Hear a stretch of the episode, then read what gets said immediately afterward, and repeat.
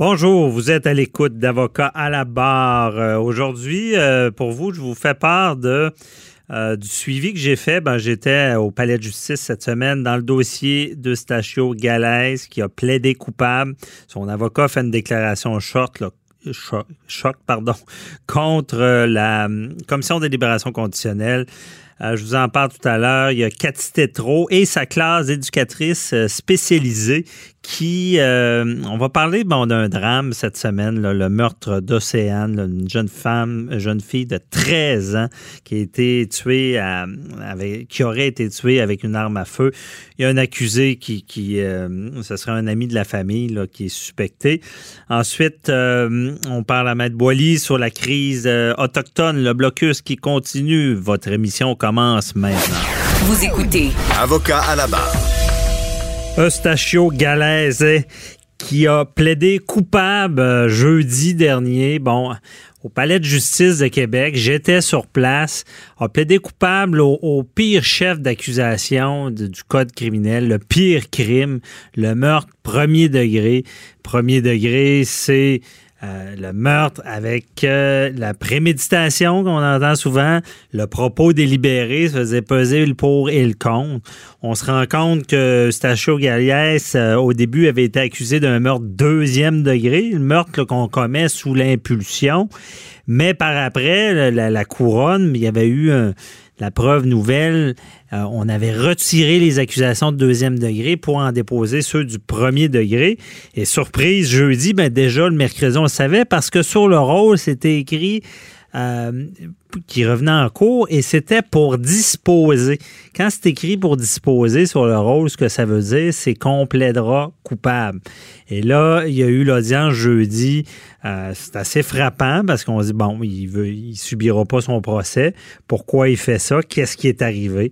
Et là, on se rend compte que la preuve, bon, il y avait plus de preuves. Eustachio Gales euh, aurait fait carrément des aveux des aveux à la police, aux polices sur ce qu'il avait fait. Il est allé acheter un couteau. Il est allé acheter un couteau. Il était en amour avec euh, Marie, euh, j'oublie son nom, euh, euh Marilène Lévesque. Et cet amour-là fait qu'il bon, il a perdu la tête carrément et il a prévu de l'assassiner. Donc, c'est la préméditation. 30 coups de couteau. C'est quand même euh, choquant d'entendre ça. Parce qu'on se rappelle dans ce dossier-là, ce gars-là, il était déjà en prison à vie. Il avait tué son ex-conjointe à coups de, de marteau. Et euh, déjà, il devait pas être en liberté.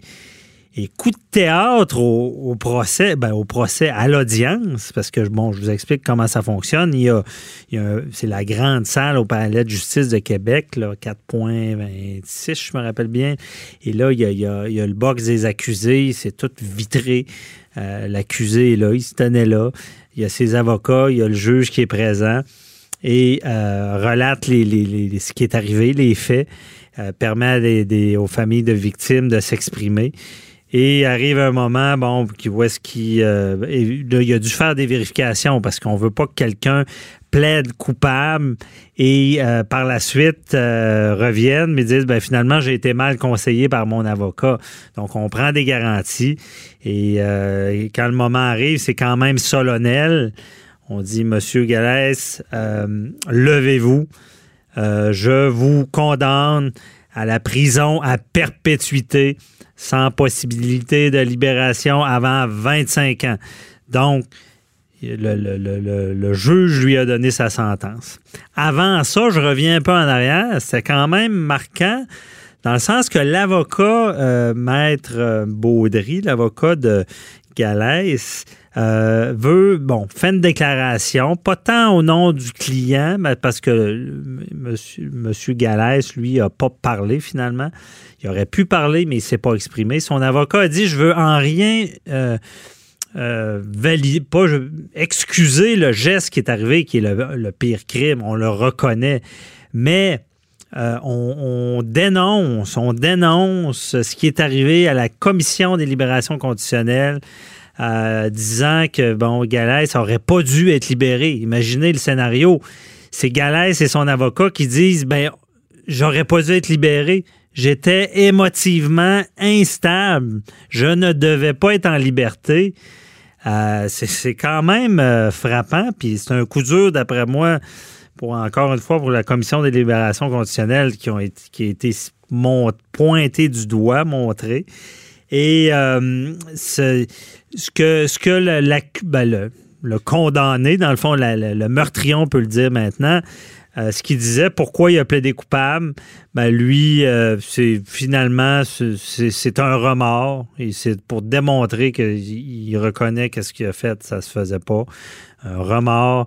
Il veut éviter un procès long, périlleux aux familles. Euh, c'est sa volonté de plaider coupable.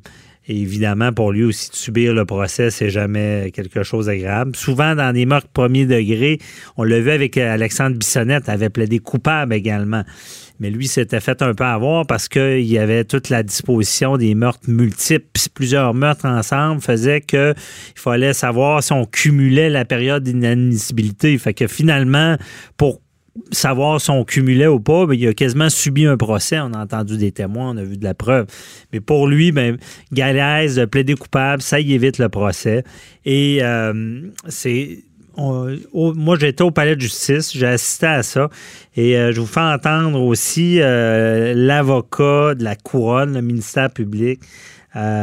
c'est Maître Lantier qui explique comment c'est passé. Puis écoutez bien un peu la trame de fait, ce qu'on savait pas sur la nouvelle preuve et pourquoi là, c'était devenu un premier degré. Il explique, écoutez. Et maître Jean-Philippe Lantier. Je suis procureur aux poursuites criminelles et pénales. J'étais un des titulaires dans le dossier de M. Stacho Galès. J'ai travaillé là, avec mon collègue, maître Jean-Simon Larouche. Euh, maintenant, M. Stacho Galès vient de reconnaître sa culpabilité. Donc, il a plaidé coupable au chef tel que porté. C'était un meurtre prémédité, le meurtre prémédité de Mme Marilène Lévesque. Ensuite, M. Euh, a également reçu une peine aujourd'hui. Il a reçu euh, une peine d'emprisonnement à perpétuité, sans possibilité de libération avant 25 ans. Au départ, Maître Lantier, c'était une accusation meurtre deuxième. Ça, ça a tourné euh, pour meurtre premier. Qu'est-ce que c'est un peu les éléments qui ont fait en sorte qu'on a pu faire euh, démontrer que c'était un meurtre prémédité? Écoutez, on a eu un changement. Euh, je vous dirais que l'enquête euh, a tourné là, lorsque M. Galès a fait une déclaration incriminante le 6 février. Les policiers de la, Ville de Québec sont allés rencontrer M. Galès et M. Galès a fait certains aveux.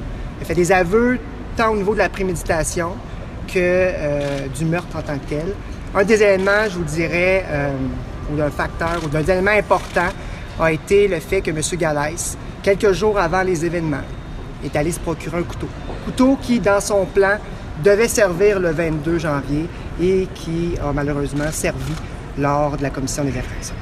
On parle de plusieurs coups qui ont été donnés à la victime. L'autopsie a démontré quoi?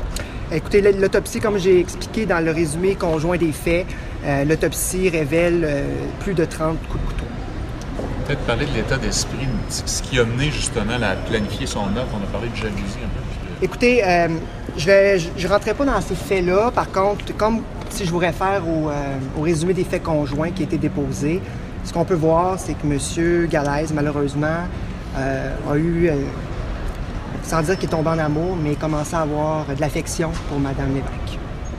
Et oui, excusez, c'est moi qui viens de bloquer complètement. Là, il demandait une relation exclusive, c'est un peu ça? Je ne rentrerai pas dans ces détails. Ce que je peux vous dire, par contre, c'est que le ministère public euh, est satisfait de la tournure des hmm. événements. Je pense qu'on évite euh, aux membres de la famille euh, le processus judiciaire qui peut être long. Il faut comprendre que maintenant, ce qu'on souhaite, c'est qu'ils soient en mesure de se concentrer, ou du moins d'être capables de vivre leur deuil d'une façon un peu plus adéquate. Vous avez parlé avec les membres de la famille, euh, leurs sentiments là, au sortir de la salle, parce que ça a été quand même rapide. Hein, tout oui, tout à fait, ça s'est fait rapidement. Euh, disons qu'au niveau de la famille, je pense que ce qui en ressort, c'est qu'ils sont satisfaits. Ils sont satisfaits euh, du plaidoyer rapide de culpabilité de M. Galès et également satisfaits de la peine qui est imposée, qui est la peine la plus sévère au code criminel. Nous, maître, dans un cas pareil, de meurtre au premier degré, accusation et tout, c'est quand même assez rare au Canada que Effectivement. Euh, par contre, chacun, chaque cas est un cas d'espèce Et dans les circonstances, on avait quand même un aveu de la part de M. Galaise, donc euh, c'était une situation qui était, selon moi, envisageable. Il y a des, euh, quelqu'un qui a parlé au nom des victimes euh, dans la salle d'audience. Est-ce que vous pouvez nous parler un peu des impacts de, de ce crime sur les proches de Marlène? Euh, comme je vous dis, je ne rentrerai pas là-dedans. Euh, c'est une famille là, qui est quand même tissée sincèrement, mais ils sont, sont bien tissés. Bon, c'est la déclaration de maître Jean-Philippe Lantier, procureur de la couronne au dossier. Euh, et bon, il dit bien, hein, je veux dire, ça, ça, évite un procès. Pour les familles, c'est mieux. Euh, cette personne-là, j'aurais, c'était mon, premier scrum qu'on appelle de, de, d'enregistrer euh, une déclaration en direct au palais. C'est, mon enregistrement. Mais j'aurais pas dû, j'ai été gêné un peu de poser une question. J'aurais dû lui poser euh, s'il y avait une opinion, euh, il n'aurait peut-être pas répondu sur comment ça, cette personne-là est en liberté. Et il est condamné à nouveau, mais un, il était déjà en prison à vie. Donc, euh, durant l'audience, le juge a appelé les huissiers, puis cette personne-là est repartie euh, où elle devait être, en prison, à vie. Euh, parce que si on, libère quelqu'un, il faut des garanties, il faut pas prendre ça à légère. Euh, ce qu'on reproche à la commission de libération conditionnelle. Et je pense que c'est ce qui choque le plus, évidemment, une famille.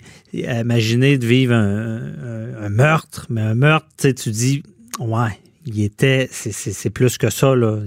C'était peut-être évitable. Cette personne-là ne devait pas être en liberté.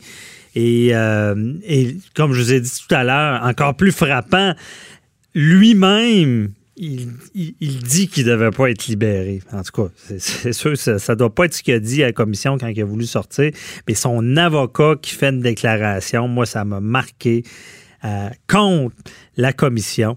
Donc, euh, toute qu'une audience, c'est assez marquant. Dossier classé.